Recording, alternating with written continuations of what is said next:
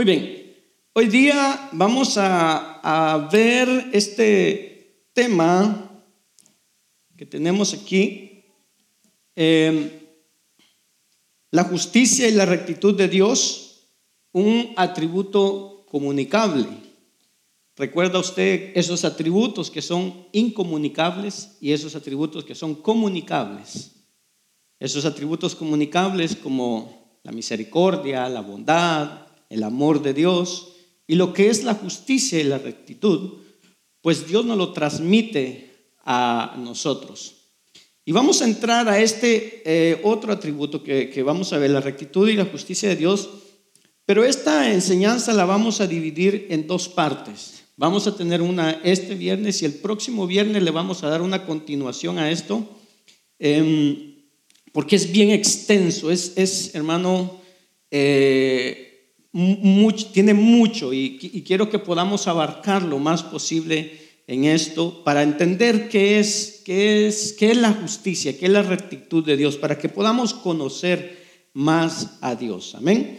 Nuestro propósito eh, o el objetivo de, lo que estamos estudiando, eh, lo estamos viendo a cada viernes, y es esto, número uno, el proveer un entendimiento más profundo de quién es Dios, de cómo es Él y los atributos de Dios para que cada uno de nosotros, todos nosotros, podamos darle a Dios una adoración más verdadera. Cuando más conocemos a Dios, cuanto más, hermano, tenemos ese, ese entendimiento acerca de Dios, nuestra adoración se acerca más a esa adoración que el Señor pide en espíritu y en verdad. Amén. Y número dos, darle una breve, breve, breve ojeada a la infinita majestad y la gloria de Dios. Sabemos que cada atributo de Dios es un atributo infinito. O sea, nunca llegamos al, punto final de todo. Pero con esto pues queremos darle una, una breve ojeada a todo esto. El plan del estudio de hoy en día dice, vamos a ver el versículo para memorizar. Yo creo que ya no lo aprendimos muy bien ese versículo.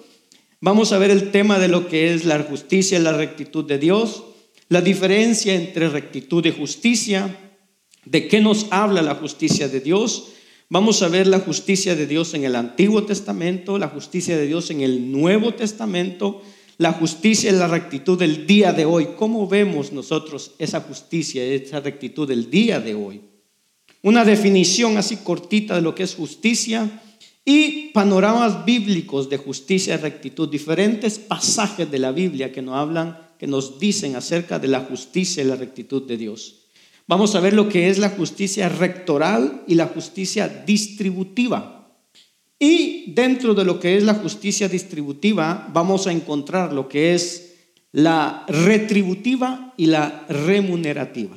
Y vamos a entender un poquito eso, amén. Esperemos que, nos dé tiempo a llegar aquí. El objetivo de la clase es esto. La cruz, oiga bien, no solamente nos muestra el amor de Dios más gloriosamente que ninguna otra cosa, sino que también nos muestra su rectitud, su justicia, su santidad y toda la gloria de sus atributos eternos. La justicia de Dios nunca está divorciada o nunca está separada de su rectitud. Amén. Este es el objetivo de esta clase que vamos a ver hoy día. ¿Qué es, qué significa la justicia y la rectitud de Dios? ¿Qué entiende usted por justicia y rectitud de Dios? ¿Alguien puede tener una definición de lo que es la justicia y la rectitud de Dios? ¿Qué entendemos por esto? Justicia dice, ¿qué significa la justicia y la rectitud de Dios? Dice, rectitud significa que Dios solo hace aquello que es bueno. Él no hace mal. Justicia es Dios legislando sus estándares justos. Es aquella realidad del ser de Dios que lo mueve, y oiga bien esto, mírelo ahí, a tratar a cada una de sus criaturas conforme se merecen, dándoles a todos lo que se le debe, sea recompensa o sea castigo, sin aumentos, sin disminuciones y sin acepción de personas. A eso Dios lo hace ser justo y recto. La justicia y la rectitud. Entonces dice, y la segunda parte es la que más eh, nos da a entender, dice, es aquella realidad del ser de Dios que lo mueve a tratar a cada uno de sus criaturas conforme se merecen, dándoles a todas lo que se debe, lo que se le debe, sea recompensa o sea castigo, sin aumentos, sin disminuciones y sin acepción de personas. En otras palabras, no hay niños bonitos para Dios. Todos somos iguales. Amén. Jeremías 23, 6. Amén. Esto es interesante porque vemos que dice ahí el, el versículo que justicia es uno de los nombres de Dios. Dice ahí, justicia es Jehová justicia nuestra. Es justicia, es parte de lo que es. Él es. La justicia es una realidad eterna de su naturaleza. O sea, dice, Jehová es la justicia. ¿Se acuerda que dijimos que cada atributo de Dios es el mismo? O sea, que no es algo que hace parte de Él, sino que Él es el mismo. Dice entonces, justicia y rectitud y justicia son derivados de la misma palabra raíz en el original del Nuevo Testamento. El significado es ser recto y justo. Rectitud se refiere a la perfecta armonía entre la naturaleza de Dios y sus hechos. Oiga bien, rectitud se refiere a la perfecta armonía entre la naturaleza de Dios y sus hechos, en quién es Dios y cómo Él actúa. Justicia es la forma en que Dios legisla o establece su rectitud. No hay acción que Dios tome con relación al hombre que viole en ningún sentido la moralidad y justicia. O sea, todo lo que Dios hace con respecto al hombre en ningún momento va a violar lo que es moral y lo que es justo. Eso es lo que está diciendo ahí. No hay ninguna acción que Dios tome. O sea, no hay algo que Dios haga con relación al hombre que viole en ningún sentido la moralidad y la justicia. Nada. ¿Amén? ¿Entendemos esa parte? Amén.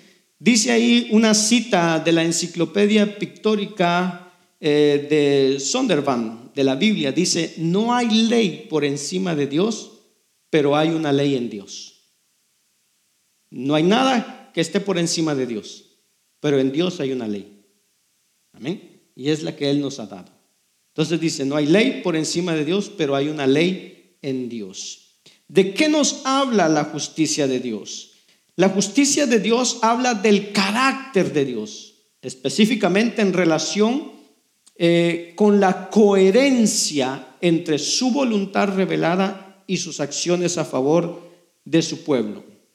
O sea, la justicia de Dios nos habla eh, en esa relación, de esa relación o de esa unión que hay entre la voluntad revelada de Dios y los actos que Él hace.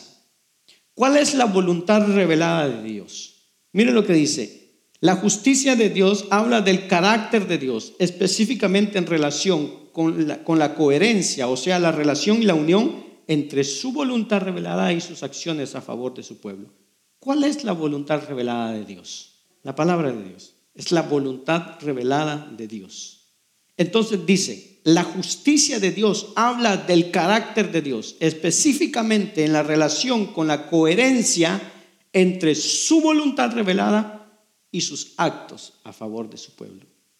Cuando se habla de la justicia de Dios en la Biblia, se hace en el contexto de su gobierno y reinado como rey y juez sobre la creación.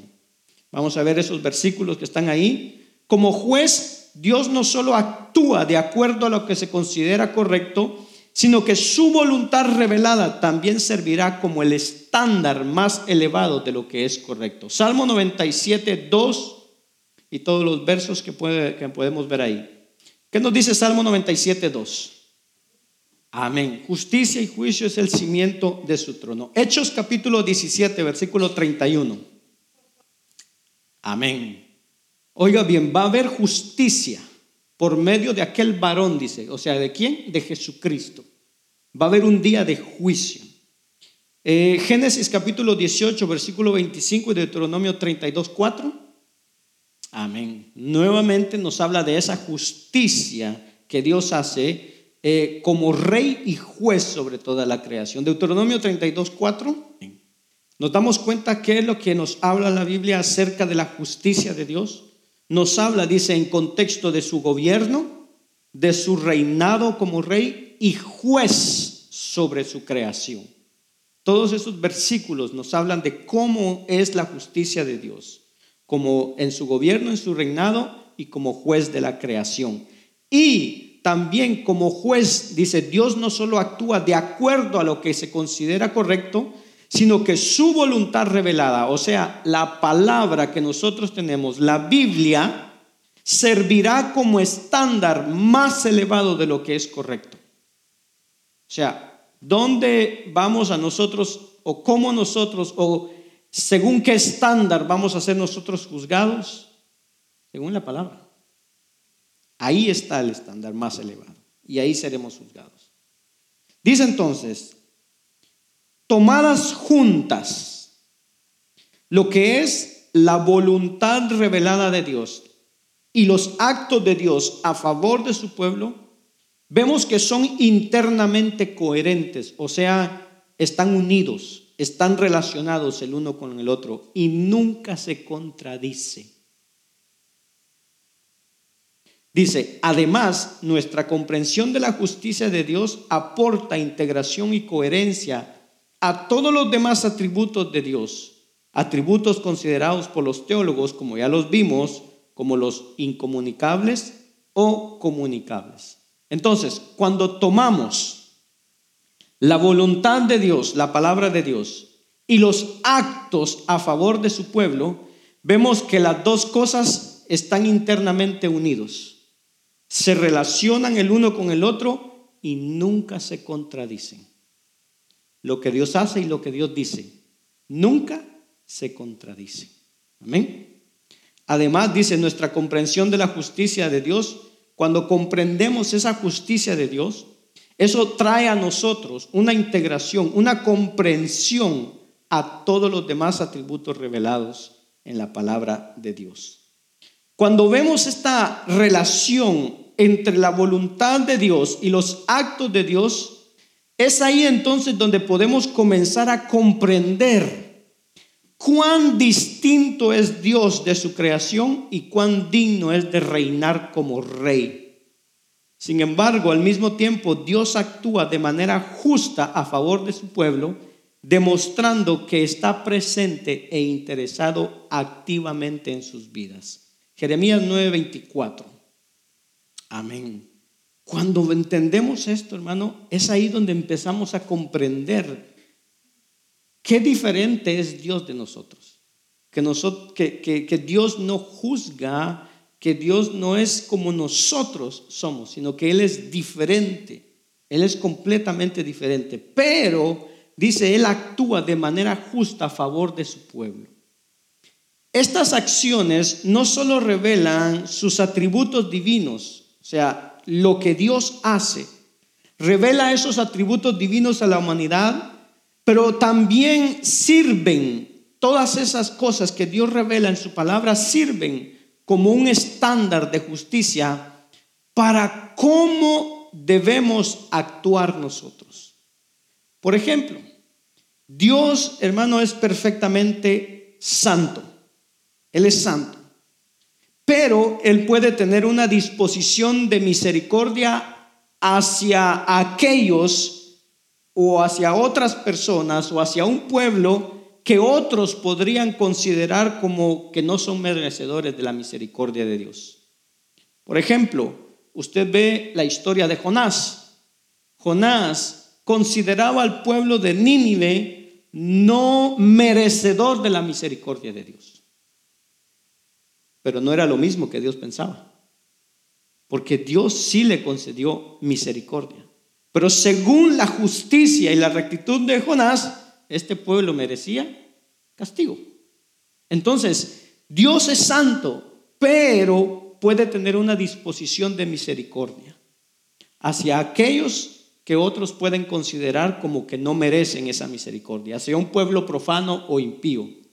Entonces, Él puede actuar a favor de su pueblo de acuerdo con su amor y extender su gracia a través, hermano, de lo más extraordinario que pudo haber sucedido y es enviar a su Hijo a morir a una cruz, cuando cada uno de nosotros no, no lo merecíamos. Debido a que Dios es justo, el estándar de lo que es correcto, el atributo de la santidad de Dios está perfectamente en armonía con su disposición misericordiosa y sus acciones a favor de su pueblo. Mire bien esto. Lo que parece paradójico e incluso absurdo para los seres humanos finitos encuentra sentido en la justicia de un Dios eterno. En la Biblia, las normas justas de Dios, o sea, la ley, sirven como expresiones reveladoras de su carácter, de su naturaleza y posteriormente de su voluntad. Amén. Deuteronomio 4.7, Salmo 19, 7, 11, Isaías 45, 19. ¿Qué nos dice? Deuteronomio 4.7. Amén. Él lo habla, Él lo ha dicho. Esas normas, esa ley que nos ha dado, esas normas justas de Dios están, oiga bien, están destinadas a hacer a que nosotros las sigamos como actos de adoración, llenos de fe, que reconocen, hermano, en Dios su amor y su gracia por su pueblo y al mismo tiempo declaran su nombre al resto del mundo. Esas leyes de Dios. Deuteronomio 8, 1 al 10. Oiga bien, todos estos mandamientos, dice que yo os ordeno hoy. Y dice, para que vivas y seas multiplicado y entres y sigue todo el texto. Y al final dice, y comerás y te saciarás y bendecirás a Jehová tu Dios por la buena tierra que te ha dado. Entonces, todos estos mandamientos eran o son para que nosotros podamos seguirlos en adoración, dice, llenos de fe y que reconozcamos el amor de Dios y la gracia de Dios que ha derramado sobre su pueblo, pero que al mismo tiempo todos estos mandamientos declaran el nombre de Dios al resto del mundo. Amén. ¿Cómo se ve la justicia de Dios en el Antiguo Testamento? ¿Cómo vemos la justicia de Dios en el Antiguo Testamento? Dice, en el Antiguo Testamento, el hecho de que Dios morara entre su pueblo, que es un acto lleno de gracia, iba íntimamente legado hacia a, a su justicia. Al habitar Dios en el tabernáculo y más adelante en el templo de Jerusalén, su ley, dice, no solo revelaba cómo debía adorar fielmente su pueblo, sino también la manera en que debía vivir dentro de una comunidad que declaraba su nombre al resto del mundo. Así se manifiesta la justicia de Dios en el Antiguo Testamento. Dios viviendo en medio del pueblo, que era un acto lleno de gracia. O sea, Dios vivía en medio del pueblo, en el tabernáculo y más adelante dice en el templo. Pero ¿qué hacía esto? Que esto revelaba la ley para que el pueblo pudiera adorar fielmente, pero que también mostraba cómo debía de vivir el pueblo. Ahora, cuando nosotros miramos al sacerdote, un sacerdote, hermano, era una persona escogida dentro de la tribu de Leví, era escogida, era un levita. Pero ese sacerdote era declarado justo ante los, ante los ojos de Dios. ¿Por qué? Porque ese sacerdote cumplía fielmente los mandatos de la ley. Por eso era declarado justo. Pero debido a la gracia de Dios, o sea, solo por medio de la gracia de Dios, a este sacerdote se le permitía existir y ministrar en la presencia de Dios. Solo este hombre podía entrar hasta allá donde estaba la máxima presencia de Dios, solo por la gracia y porque había sido declarado justo por Dios. Ahora, el pecado debía ser castigado, pero el pecado era apaciguado por la muerte de un cordero y diferentes sacrificios que habían. De esta manera se mira la justicia de Dios. Cuando alguien seguía los mandamientos, era obediente a los mandamientos, recibía recompensa, pero cuando alguien pecaba, recibía castigo. Ahora, ¿había perdón? Sí había perdón, pero por medio de sacrificios, sacrificios de corderos y de tantas cosas, y podemos encontrar tantos sacrificios y ofrendas que había para el perdón. Amén. De esta manera se mira. Ahora, ¿cómo se mira en el Nuevo Testamento? ¿Cómo se ve la justicia de Dios en el Nuevo Testamento? En el Nuevo Testamento, la justicia de Dios se representa en su plenitud, en Dios Padre, en Dios Hijo y en Dios Espíritu Santo. En el Antiguo Testamento solo miramos a Dios actuar en su justicia y rectitud. Pero en el Nuevo Testamento ahora miramos a Dios Padre, a Dios Hijo y a Dios Espíritu Santo. La muerte y la resurrección de Jesús, dice, continúan la acción misericordiosa de Dios concediendo a las personas su justicia. Personas que luego pueden existir en la presencia inmediata de Dios a pesar de su estado caído. Romanos capítulo 1, eh, 1 1, 16, 17, después el 5, 6, 11, 10, 1 al 4, después Filipenses 3, 8 al 11. ¿Qué nos dice Romanos 1, 16, 17? Amén. Por medio de quién hemos recibido reconciliación? Por medio de Jesús. Ya no es un, un cordero, ya no es unas palomitas, ya no es un becerro, no, ahora es Jesús, por medio de él. Amén. Después vemos ahí el capítulo 10, versículo 1 al 4. Amén. Vemos entonces que dice ahí que la muerte y la resurrección de Jesús continúan esa misericordia de Dios que se mostraba en el Antiguo Testamento.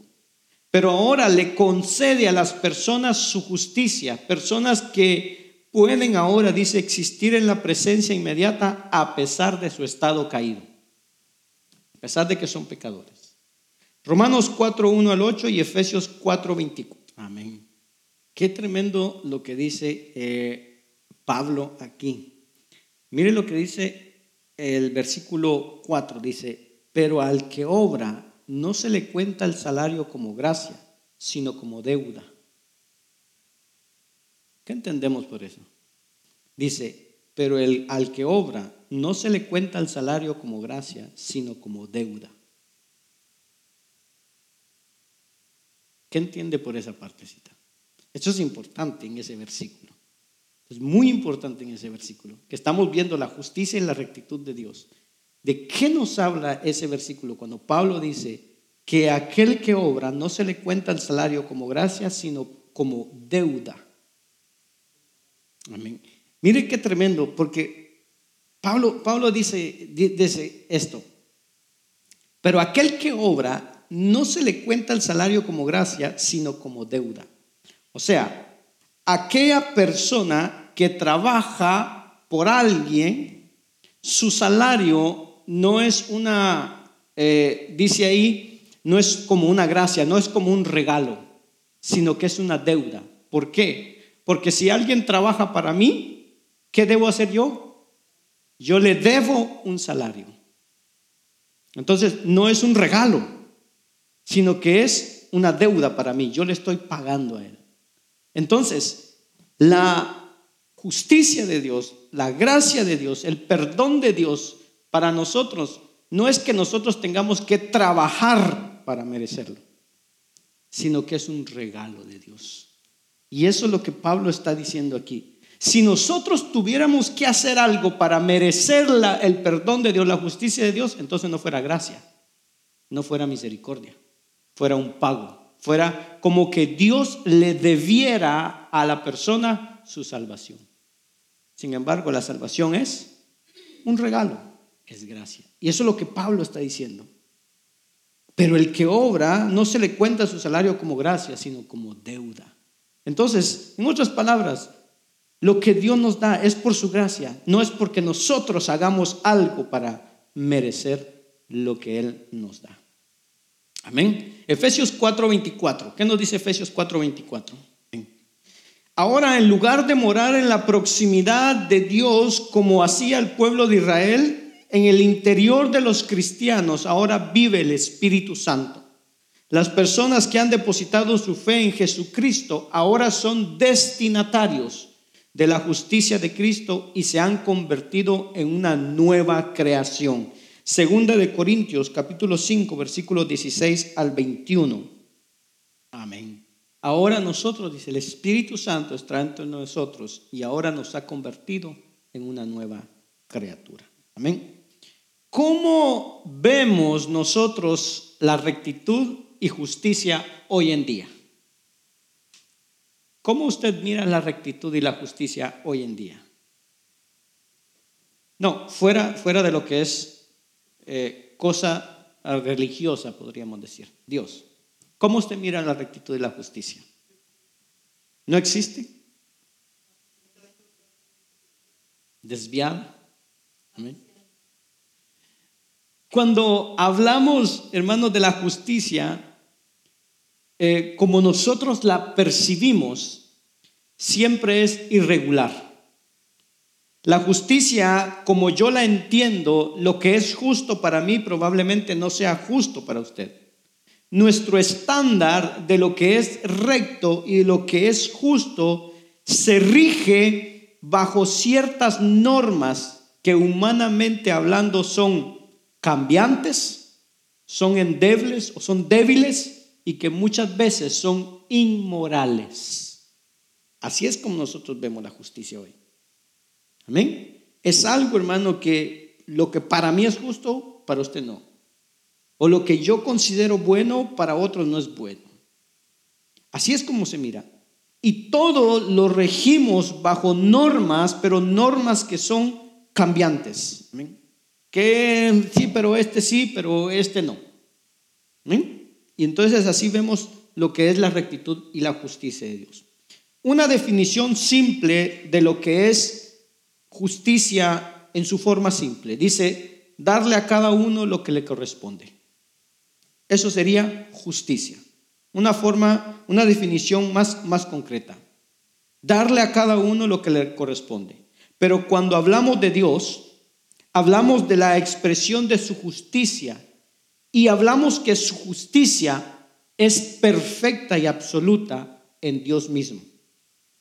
Porque Él es la medida de todo lo que se rige. Él es la medida. Amén. Entonces, una definición corta de lo que es justicia es esta, darle a cada uno lo que le corresponde. Ahora, la justicia y la rectitud, dice, se derivan de dos palabras en el hebreo es la palabra sedeká o tzedeká y en el griego dikasoine, perdón. Esas son las dos palabras que muestra eh, en el original, digamos, en el hebreo y en el, y en el griego, lo que significa rectitud y justicia. Ahora, ¿qué busca la justicia de Dios? Cuando decimos que Dios es justo y que Dios hace justicia, ¿qué busca la justicia de Dios en nosotros? ¿O que busca la justicia de Dios en, el mundo? Podríamos decir que busca que se le honre a Él, se honre la ley de Dios. Y volvemos a lo que habíamos visto antes. No hay ley por encima de Dios, pero hay una ley en Dios. ¿Qué busca la justicia de Dios? Que nosotros honremos su nombre y honremos su ley. Mire lo que nos dice el Salmo 119, 137. Justo eres tú, oh Jehová, y recto sus juicios. El salmista hace esta declaración, justo eres tú. Hablando acerca de la persona de Dios, dice que Dios es justo, es decir, que actúa con justicia y sus juicios, es decir, la ejecución de esa justicia, dice que es recta. Este verso es importante porque lo que está haciendo es una declaración acerca de la persona de Dios, una declaración de los hechos o los actos de Dios. No sé si recuerda, pero cuando vimos los atributos y dimos una explicación de los atributos, dijimos que la descripción de los atributos de Dios, decíamos que los atributos de Dios se relacionan el uno con el otro, se comunican el uno con el otro. Por ejemplo, la santidad de Dios, hermano, eh, impregna todos sus atributos. O sea que la santidad de Dios marca todos los atributos de Dios, se hace presente en todos sus atributos. Entonces decimos que su amor es santo, que su misericordia es santa, que su gracia es santa y que su ira es santa. Todos los hechos, todos los actos de Dios son santos. Sus palabras son santas. Y entonces cuando hablamos de justicia decimos que Dios en su naturaleza intrínseca, Él es justo. Amén. Y recuerda que cada atributo, lo decíamos, no es una parte de Dios, sino que es Dios mismo. Entonces, cuando hablamos de justicia, podemos decir que Él es la justicia. No solamente Él ejerce justicia, sino que Él es la justicia. Y por lo tanto, todo lo que Él hace y todo lo que Él dice es justo y recto. Y todos sus atributos, como se interrelacionan, se conectan, entonces podemos decir que su misericordia es justa, su santidad es justa, su ira es justa y recta. La necesidad de la justicia es porque Él es santo. Entonces vemos cómo se relacionan todos los atributos de Dios. Su justicia es santa, pero su justicia es recta. Su ira es santa, pero su, ira también es justa y recta. Y para adelantar un poco a lo que es la santidad de Dios, la santidad tiene que ver con el hecho de que Dios, hermano, está apartado de todo mal no está contaminado del mal, no tiene ninguna influencia del mal, no es engañado por el mal, no tiene ninguna contaminación del pecado. Él es absolutamente puro, recto y perfecto, absolutamente moral y ético. Y la medida de eso es el mismo. Él mismo es la medida. Ahora, ¿cómo podemos medir nuestra santidad humanamente hablando? Muchos somos expertos en medir la santidad de los hermanos. Pero ¿cómo podemos medir nuestra santidad humanamente hablando? ¿Por lo que dice la iglesia? ¿Por lo que dice el pastor? ¿Por lo que dice el líder? ¿Por lo que dice la palabra? Es por medio, nosotros medimos nuestra santidad, lo medimos por Dios mismo a través de su palabra. Entonces, cuando hablamos de la justicia, lo justo no lo defino yo, no lo define usted, no lo define la congregación, no lo define el pastor, no lo define, hermano, cualquier otra cosa, lo define la palabra de Dios, porque la palabra es la expresión misma de Dios, la que dice lo que es justo y lo que es recto. Es decir, Dios mismo nos dice a nosotros que es justo y que es recto. No nosotros, no el hermano, no la iglesia, es la palabra de Dios. En este mundo, hoy se nos dice lo que entre comillas ellos creen que es justo. Se dice, es justo que se defienda la vida de un perro, pero que no se defienda la vida de un ser humano que está a punto de nacer o que es recién concebido. Y eso es triste. O sea, lo que los hombres consideran que es justo, lo miden conforme al estándar de qué? De su pecado. La justicia del hombre está basada de acuerdo con sus preferencias que son carnales y pecaminosas. Pero la justicia de los hombres, hermano, no se parece a la justicia de Dios. ¿Por qué? Porque en ningún momento consideran lo que la palabra de Dios nos dice. Por eso no es, la justicia del hombre no es correcta. Cuando hablamos de justicia y rectitud, cuando usted escucha hablar de esta palabra, lo que es justo y lo que es recto, hacer justicia, eh, ser, ser recto en las cosas, ¿qué imagen se le viene a la cabeza cuando usted escucha eso? Justicia y rectitud. ¿Qué imagen se le viene a la cabeza? ¿Qué, ¿Qué, piensa cuando escucha la palabra justicia y rectitud? Una imagen, no palabras, una imagen. Una línea recta. ¿Qué más? Algo blanco puro. Amén. ¿Qué más? ¿No se le viene a la cabeza tal vez jueces, una balanza, leyes, una balanza, un magistrado? ¿Ha visto usted esta imagen? La ilustración greco-romana de la justicia ciega, con la espada en la mano y la balanza en la otra. Pero ¿por qué ciega? Ciega porque no se deja guiar por lo que ve. En la balanza porque todo lo que pesa y hace es un peso específico de todas las cosas. Y la espada porque al final tiene la autoridad para ejercer justicia o castigo. Pablo habla en el capítulo 13 de Romanos, hablando de las autoridades, dice que las autoridades son puestas por Dios. Romanos 13. Que son, y Pablo dice esto, que son servidores de Dios para nuestro, oiga bien, servidores de Dios para nuestro bien.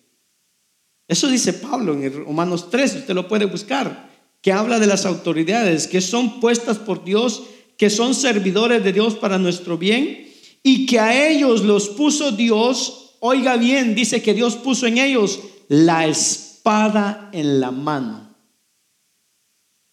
Y que si yo no me ocupo de hacer lo correcto, no tengo, hermano, eh, si yo no me ocupo en hacer lo correcto, pues tengo que temer lo que puedan decir. Pero si yo me ocupo en hacer el bien, pues entonces no tengo por qué temer la espada, porque estoy viviendo rectamente.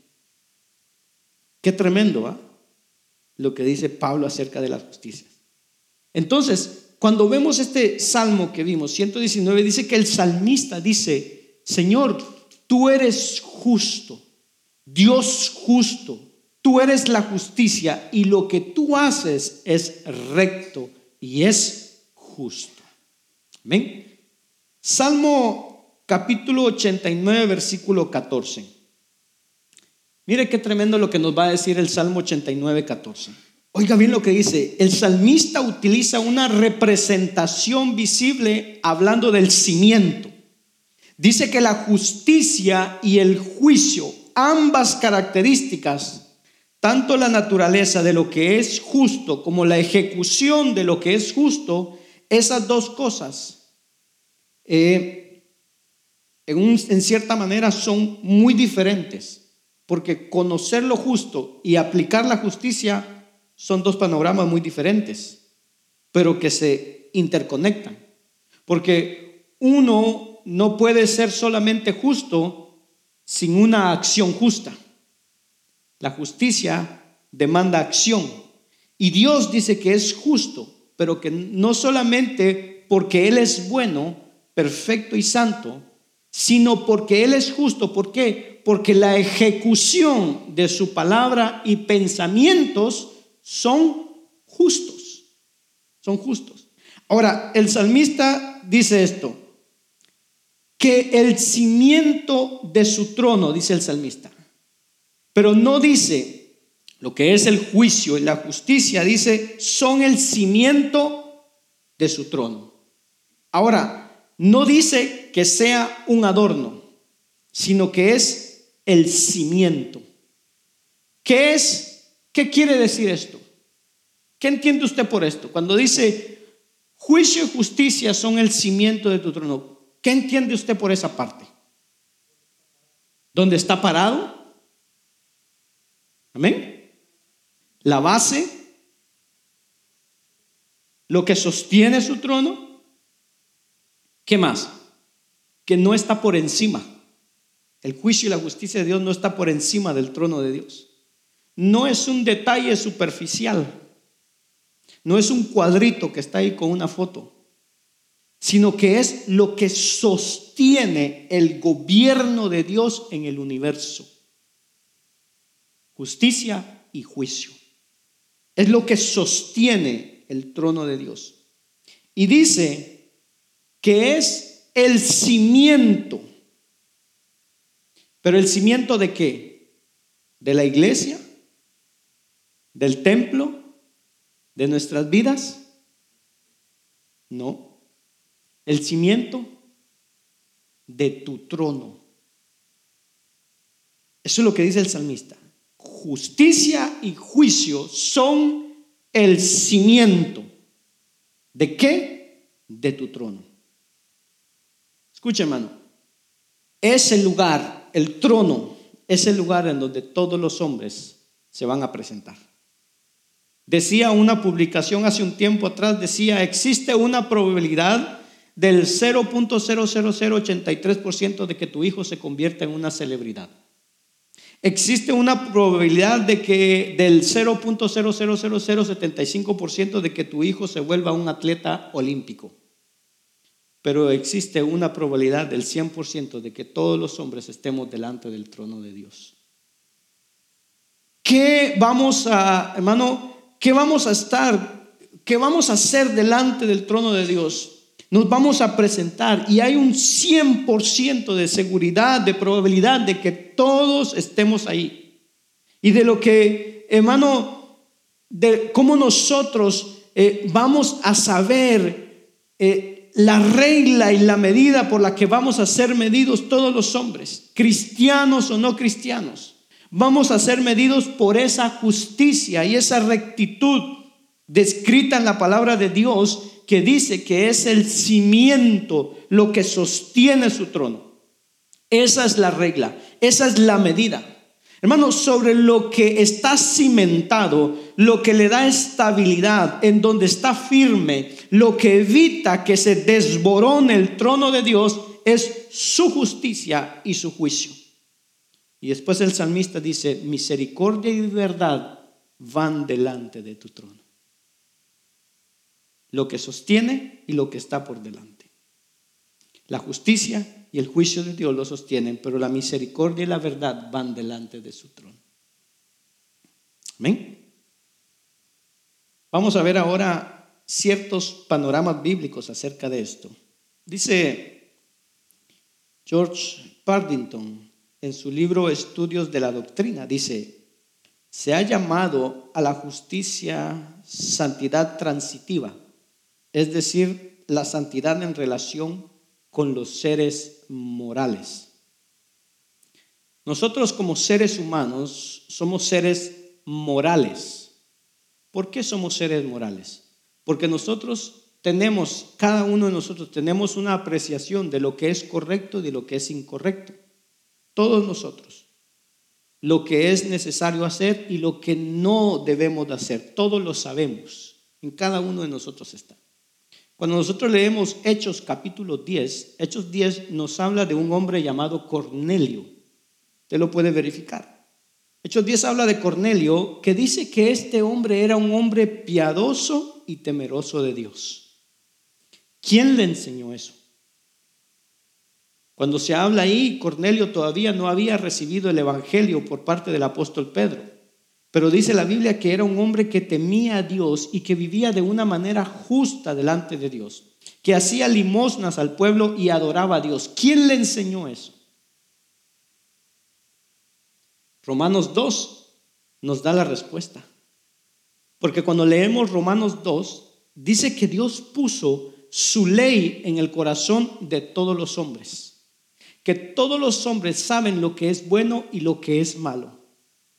Pero eso, y por eso, eso nos hace ser seres morales.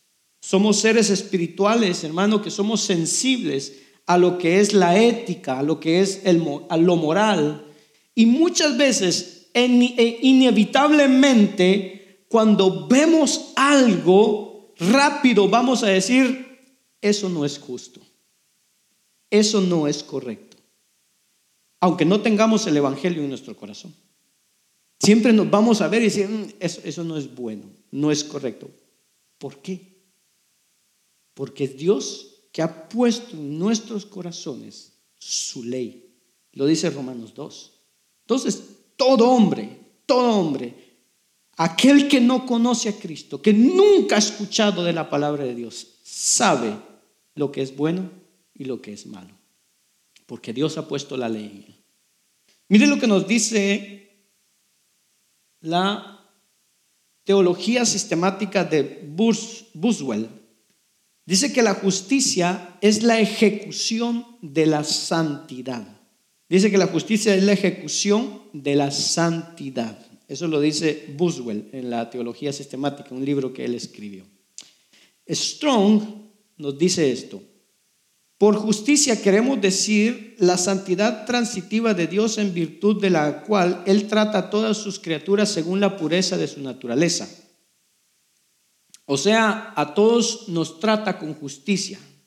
Dios no trata a nadie con injusticia, a todos los trata con justicia. Dice, Strong sigue diciendo, exigiendo de todos los seres humanos conformidad con la perfección moral de Dios y castiga con pérdida y sufrimiento la no conformidad a esa perfección. Para comprender mejor esto, Dios es justo y nos trata con justicia y nosotros entramos dentro del panorama de su justicia, en donde hay recompensa y hay bendición. Pero si salimos de ese panorama de justicia de Dios, entonces hay consecuencias. No porque Dios sea malo, sino porque Dios es justo. Él no puede recompensar fuera de su justicia. Amén. Ahora, muchos preguntarán, ¿y por qué Dios bendice a los malos entonces? Es tremendo eso, ¿no? Eso lo veremos en otro tema. Strong sigue diciendo, la justicia divina es el acto individual, es perdón, la justicia divina es tanto individual como pública, es decir, visita al individuo por sus pecados privados pero también la justicia divina visita a una nación o a un pueblo por su pecado. Oiga bien, la justicia divina es tanto pública como individual. Visita al individuo por sus pecados, pero también la justicia divina visita a una nación o un pueblo por su pecado. Eh, Mateo capítulo 22, versículos 12 al 14. Mateo 25, 2 al 12. Oiga bien lo que dice. ¿Qué vemos aquí? Vemos que el Señor, hermano, el Señor Jesús, a través de parábolas, ilustra lo que es la ejecución de su justicia. En la parábola de las fiestas se hace una pregunta y le dicen, ¿por qué? Al que, al que entró le dicen, ¿por qué estás aquí? ¿Por qué entraste si no estás vestido de boda, si no estás vestido para la ocasión? Y este es un lenguaje que nos da a entender que este personaje que entró a la boda entró sin estar revestido de la justicia de Dios, del perdón de Dios. Y el Nuevo Testamento, cuando nosotros leemos el Nuevo Testamento, el Nuevo Testamento utiliza mucho esta figura de vestirnos de la justicia de Dios. Dice que nos despojemos del viejo hombre, de la ropa del viejo hombre y que nos vistamos de la justicia. No de nuestra justicia, porque nuestra justicia es insuficiente. Pero ¿de qué justicia debemos revestirnos? De la de Cristo, de la de Jesús. Porque la justicia de Cristo es suficiente, porque Él cumplió toda la ley. vivió sin pecado, murió sin pecado y resucitó sin pecado. Él vivió, resucitó y ascendió a los cielos en justicia. ¿Y sabe cómo volverá? En justicia, hacer justicia. Y por eso no nos revestimos de nuestra justicia, sino de su justicia. Amós capítulo 1, versículo 1 al 5. Mire lo que dice Amós ahí. Dice, por tres pecados y por el cuarto no revocaré su castigo. Ahora, ¿qué hace Dios? Dice, por este, estos tres pecados y por el cuarto, no voy a quitar tu castigo. O sea, no, no te voy a eh, quitar ese, ese castigo que viene. Pero ¿qué es lo que hace Dios? Verso 4 dice, prenderé fuego. Verso 5, quebraré los cerrojos, destruiré a los moradores y el pueblo será transportado. ¿Qué vemos aquí? que Dios hará determinados actos de castigo por una consecuencia de pecado. No está actuando fuera de su panorama de justicia, está dándoles lo que a ellos les corresponde. ¿Por qué? Porque actuaron mal. Y esta es la ejecución de la justicia de Dios. Mateo capítulo 11, versículo 20 eh, al 24. Usted lo tiene ahí en la pantalla. Vamos a leer esta parte. Dice, entonces comenzó a convenir. ¿Qué es convenir? Reconvenir, perdón. ¿Qué es reconvenir? ¿Alguien sabe qué es reconvenir? ¿Ponerse de acuerdo? ¿Aceptar lo que la otra persona dice? llamarle la atención. Reconvenir es amonestar, recriminar, reprochar, reprender, criticar o reñir. Eso es reconvenir. Ahora vamos a entender el texto. Dice, entonces comenzó a reconvenir a las ciudades en las cuales había hecho muchos milagros. ¿Por qué? Porque no se habían arrepentido, diciendo, 21. Hay de ti Corazín, hay de ti Bethsaida, porque si en Tiro y en Sidón se hubieran hecho los milagros que han sido hechos en vosotras, ¿qué dice? Tiempo ha que se hubieran arrepentido, en silicio y en ceniza. Verso 22. Por tanto os digo que, ¿en qué día? En el día del juicio. Será más tolerable el castigo para Tiro y para Sidón que para vosotras. Y tú, Capernaum, que eres levantada hasta el cielo, hasta el Hades, serás abatida. Porque si en Sodoma se hubiera hecho los milagros que han sido hechos en ti, habrían permanecido hasta el día de hoy. Por tanto os digo que una vez más, ¿dónde? ¿Cuándo? En el día del juicio. Será más tolerable el castigo para la tierra de Sodoma que para ti. ¿Qué vemos aquí? nos damos cuenta de que hay una consecuencia, hay un castigo, que la justicia tiene que ver con esto, darle a cada uno lo que le corresponde. No según lo que yo pienso, sino lo que Dios ha dicho en su palabra. Amén. Quiero leerles rápidamente esto, ya se nos adelantó un poquito tiempo. Eh, dice la teología sistemática de Schaeffer, dice, justicia es una expresión legal que se refiere al carácter esencial del gobierno divino en esa elevada y armoniosa excelencia hacia lo cual eh, dicho gobierno avanza. Debemos reconocer aquí que Dios tiene el derecho absoluto y la autoridad sobre sus criaturas. En su rebelión contra Dios, la criatura ha rehusado orgullosamente reconocer la verdad acerca de la autoridad y el derecho del Creador. Pero la justicia divina es exhibida en el hecho de que las leyes justas son dadas a los hombres y que esas leyes son sostenidas por sanciones adecuadas y que en esas leyes, son ejecutables imparcialmente. Son, hermano, igual para todos. Amén cuando hablamos de justicia, y las categorizamos, tenemos la justicia rectoral y la justicia distributiva. A veces encontramos palabras medio complicadas, pero no es complicado. Cuando se habla de la justicia rectoral, se está hablando de Dios como el que ejerce dicha justicia. Le pregunto, eh, ¿quién es el que dice lo que está mal en el mundo? ¿Quién es el que, quién es la autoridad? ¿A quién debemos, eh, a quién apelamos? Eh, ¿A qué autoridad apelamos? ¿Y quién nos va a dar esa justicia?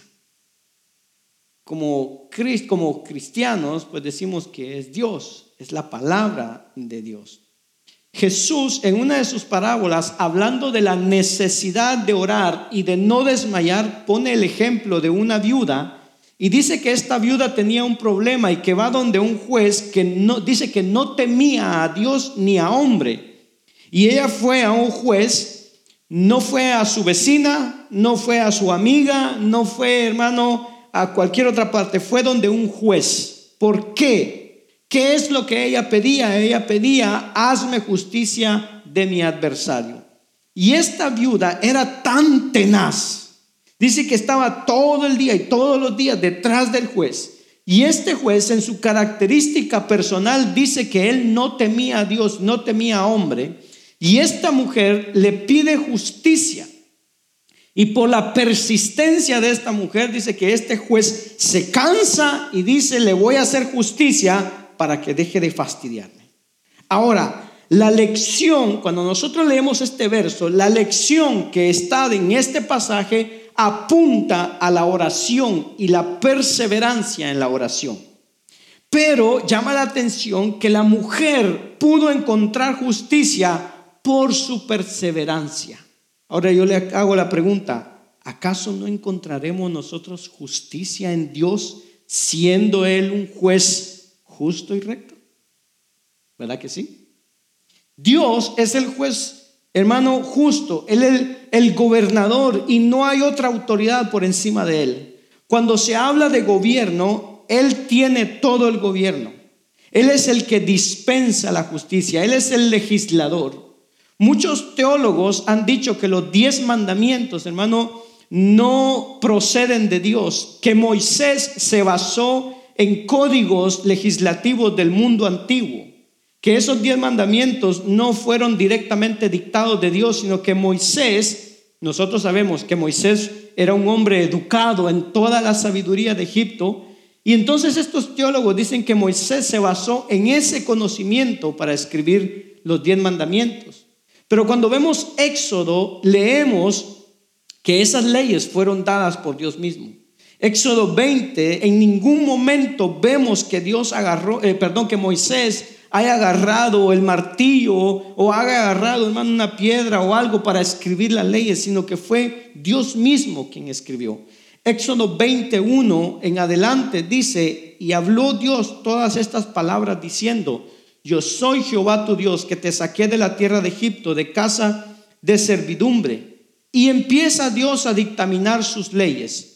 Dice, no tendrás dioses ajenos, no te harás imagen, no te inclinarás. Verso 7 dice, no tomarás el nombre de Jehová tu Dios en vano, acuérdate del día de reposo para santificarlo, seis días trabajarás y el séptimo día de reposo. Verso 12 dice, honra a tu padre y a tu madre, no matarás, no cometerás adulterio, no hurtarás, no hablarás contra tu prójimo falso testimonio, no codiciarás a la mujer eh, al siervo, a la criada, el buey, el asno, ni cosa alguna de tu prójimo. De estos diez mandamientos se deriva todo lo que iba a ser las leyes de Israel. Ahora, hay personas que hoy dicen que ya no vivimos bajo la ley, que vivimos bajo la gracia y por tanto la ley la debemos de hacer a un lado. Sí y no, porque nosotros debemos entender que hay una ley moral hay una ley ceremonial y hay una ley sacerdotal. La ley ceremonial quedó invalidada. Si nosotros debemos estudiarla y debemos conocerlas porque esas leyes nos hablan de Cristo. La ley sacerdotal nos habla de Cristo, pero la ceremonia y la tradición se cumplen en Cristo, pero la ley moral de Dios, es decir, los diez mandamientos, siguen vigentes hasta el día de hoy. Y todas las leyes que encontramos en Éxodo, Levítico y Deuteronomio se basan, tiene como columna vertebral estas diez leyes, estos diez mandamientos. Y cuando vemos esas leyes, vemos que las primeras de esos diez mandamientos trata sobre la interacción entre los hombres y Dios y Dios y los hombres. Y las otras apuntan hacia la interacción entre los hombres, entre cada uno de nosotros. La justicia, hermano, no es de, no es de los hombres hacia Dios, sino que es de Dios hacia los hombres. Y Moisés nos habla de que él, hermano, Dios es el que ejerce esa justicia rectoral.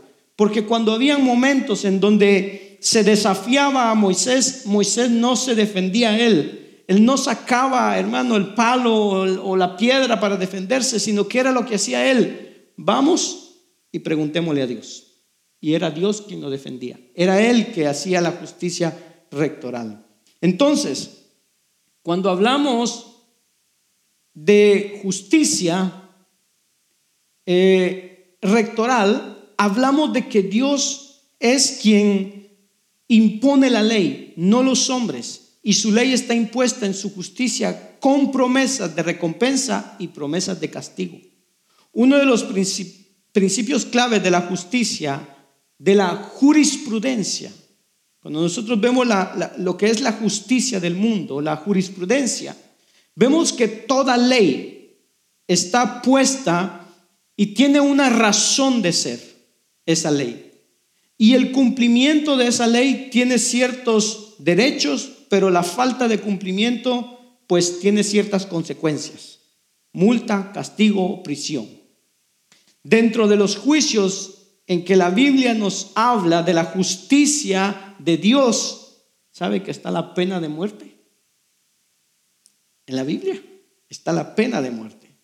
La pena de muerte es un asunto bíblico. Dice la palabra que la paga del pecado es muerte. Entonces está en la Biblia. Ahora, es tema para otro día, pero cuando regresamos a Dios, eh, es que Dios es el que da la ley, porque Él ejerce esa justicia rectoral. Ahí hay varios em, versículos, no los vamos a leer eh, todos porque ya se nos está haciendo tarde, pero quiero que vayamos a Isaías capítulo 32, versículo 22. 33, perdón, Isaías 33, 22. Este verso es bien importante. ¿Por qué? Porque en muchos países la forma en que se ejerce el poder es por medio de poderes legislativos, para que no haya un abuso. Y no sé en qué países, pero en muchos países se puede conocer el poder ejecutivo, el poder legislativo y el poder judicial. ¿En Costa Rica es así? ¿Ecuador?